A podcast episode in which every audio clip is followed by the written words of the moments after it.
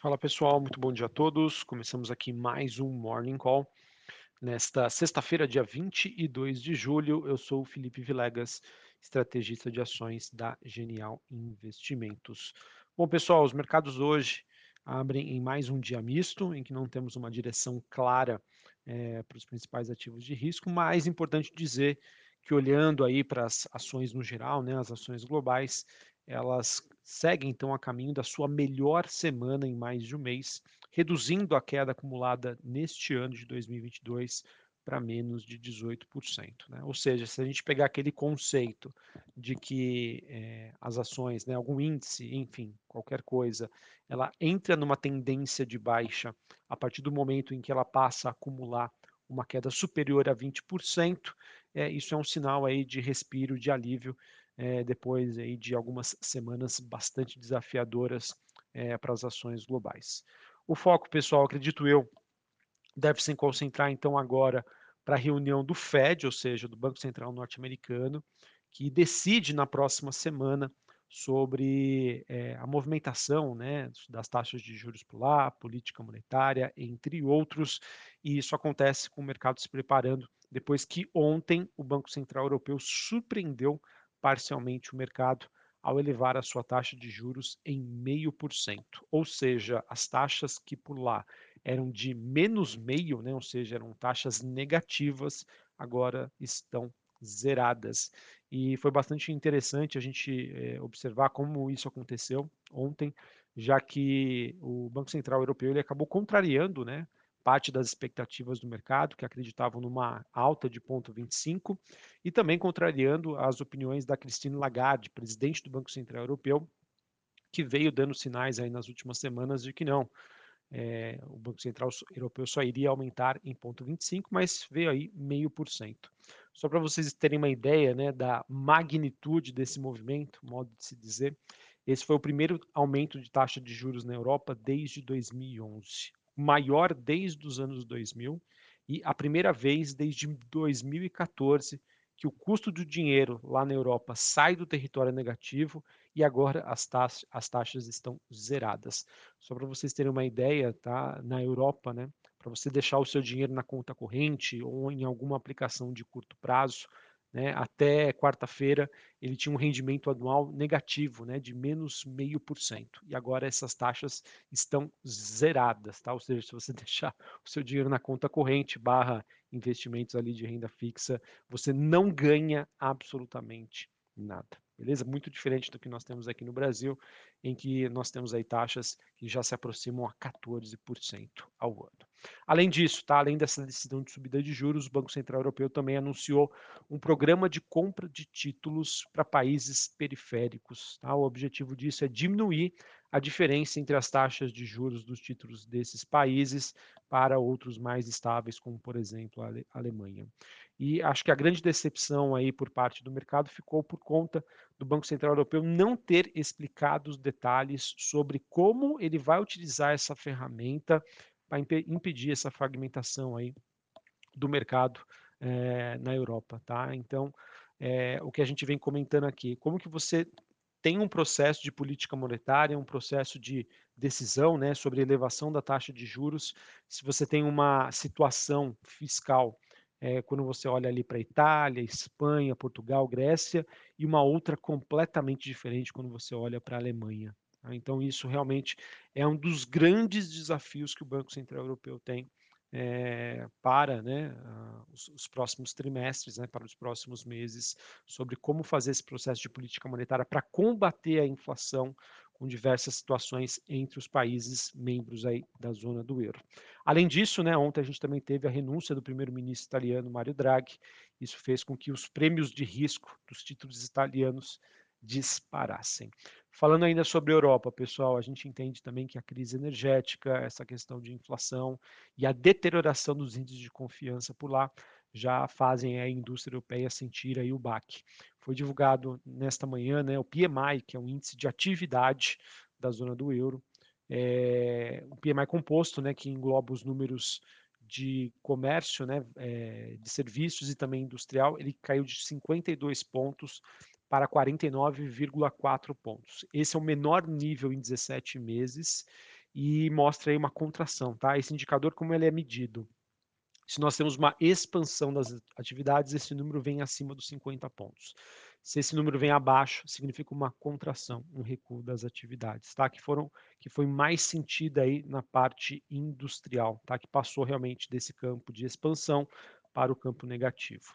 E quando a gente olha ali por países, tá? O destaque negativo ficou por conta da Alemanha e o Reino Unido, ele ainda conseguiu se manter com um índice acima dos 50 pontos, mesmo assim é, houve uma desaceleração em relação ao dado anterior, tá? É, só para comentar aqui com vocês, na Europa, nós temos neste momento a Bolsa de Londres subindo 0,36, Bolsa de Paris alta de 0,38 e a Bolsa de Frankfurt na Alemanha subindo aí quase meio por cento. Em relação aos futuros norte-americanos, nós temos o S&P caindo 0,19, Dow Jones no 0 a 0 e a Nasdaq aí caindo meio por cento. Essa queda da Nasdaq ela acontece depois da divulgação ontem dos resultados do Snapchat, que foram resultados aí que foram bem é, mal recebidos pelo mercado. Só para vocês terem uma ideia, no aftermarket, ou seja, nas negociações pós-mercado ontem em Nova York, as ações é, do Snapchat caíram aí mais de 25% a rede social que informou então um prejuízo aí de 2 dólares por ação, ante uma expectativa de que ela perderia, né, teria um prejuízo de 1 dólar por ação, ou seja, foi o dobro do prejuízo esperado. Além disso, né, a Snap também diz que esse cenário macroeconômico tem se deteriorado né, muito além do esperado, que acabou afetando os seus resultados. Em comunicado, Snap também informou que vai diminuir as contratações neste ano, juntando-se né, a outras empresas de tecnologia, como a gente já vem compartilhando aqui com vocês. E por conta né, dessa sinalização, a queda não ficou restrita aí somente às ações da Snap, isso acabou também influenciando outras empresas, né, como a Meta, que é dona do Facebook, Alpha, dona do Google, Twitter e também as ações do Pinterest, que caíram aí, é, tiveram um movimento aí também de baixa após a divulgação aí destes dados. Importante dizer também que o mercado segue de olho na temporada de balanços, temporada de balanços nos Estados Unidos que fecha a semana com resultados da American Express, da Verizon e também do Twitter, esses números devem ser divulgados nesta sexta-feira. Falando ainda sobre agenda nos Estados Unidos, às 10h45 a gente tem a divulgação aí dos PMIs de manufatura e também de serviços. Lembrando que ontem a gente teve a divulgação nos Estados Unidos dos pedidos é, ante, antecedentes aí de auxílio-desemprego, tá? E outros dados que também foram divulgados, sinalizando aí riscos de recessão em meio ao aperto de política monetária que acontece por lá tá bom?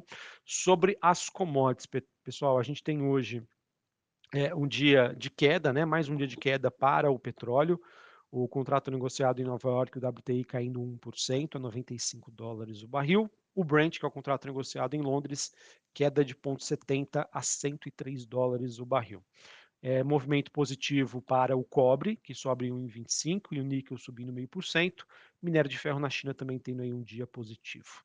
É, sobre o petróleo, tá? O mercado ainda é, recebendo essas, esses dados, né, em relação à economia europeia, obviamente que com a frustração das estimativas isso acabou interferindo e o minério de ferro, assim como outros metais, sobem, é, na minha opinião, ainda como um processo aí de ajuste, um fechamento aí da semana depois é, de um movimento aí de queda bastante forte que vem acontecendo aí nos últimos dias, mostrando aí e sinalizando uma fraqueza da, da economia chinesa, tá? A gente já vem comentando aqui sobre a situação é, por lá que segue bastante negativa, principalmente aí quando a gente olha para o setor imobiliário, tá bom? Outras movimentações que eu queria trazer aqui para vocês. Bitcoin subindo hoje 2,7%, 23.500 dólares a unidade. Taxa de juros de 10 anos nos Estados Unidos caindo 3% a 2,82. DXY dólar index tendo um dia de valorização aí frente a outras moedas, principalmente o euro. DXY subindo 0,19 a 107 pontos, tá certo? Uh, enfim, para a gente encerrar aqui, falando sobre o Brasil, nós não tivemos grandes novidades, tá? Devido ao recesso parlamentar, então uh, nenhum destaque aí que a gente possa trazer para vocês para é, que possa, na minha opinião, interferir na movimentação aí das ações. A gente teve ontem, em relação à, à pré-temporada de balanços, né, os dados de produção da Petrobras, que vieram mais fracos do que o esperado. E, além disso, né, olhando para as empresas, né, para o noticiário corporativo, a gente teve Allianz Sonai Serra, empresa de shoppings, ela que firmou aí contrato para venda da sua participação no Uberlândia Shopping. Esse processo aí vem de acordo com a estratégia da companhia de tentar aí melhorar a sua performance, otimizar o seu portfólio para uma combinação de negócios com a BR Malls. A Minerva, empresa aí de frigoríficos, ela informou ontem que realizou aí o seu primeiro embarque de carne bovina para o Canadá, a partir aí de uma unidade que ela tem aí em Palmeiras de Goiás, em Goiás, tá bom? Que mais? E nós tivemos também uh, informações sobre os estoques de minério de ferro na China, nos principais portos, houve uma elevação de 1,3% para 131,95 milhões de toneladas na semana que se encerra aí nesse dia, neste dia 22 de julho.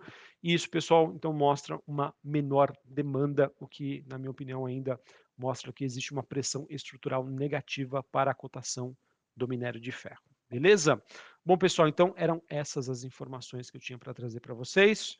Uma semana, uma, perdão, uma semana não, né? Uma sexta-feira em que o mercado ainda segue é, acompanhando a temporada de balanços e, na minha opinião, se preparando para a decisão da próxima semana, da semana que vem, que envolve aí o Banco Central norte-americano. Uma semana positiva para as ações globais, uma semana aí de respiro, mas lembrando, pessoal, na minha opinião, ainda temos uma tendência estrutural negativa, tá? envolvendo inflação e menor atividade econômica no mundo. Um abraço, uma ótima sexta-feira para vocês. Bom pregão, bons negócios, até mais. Valeu.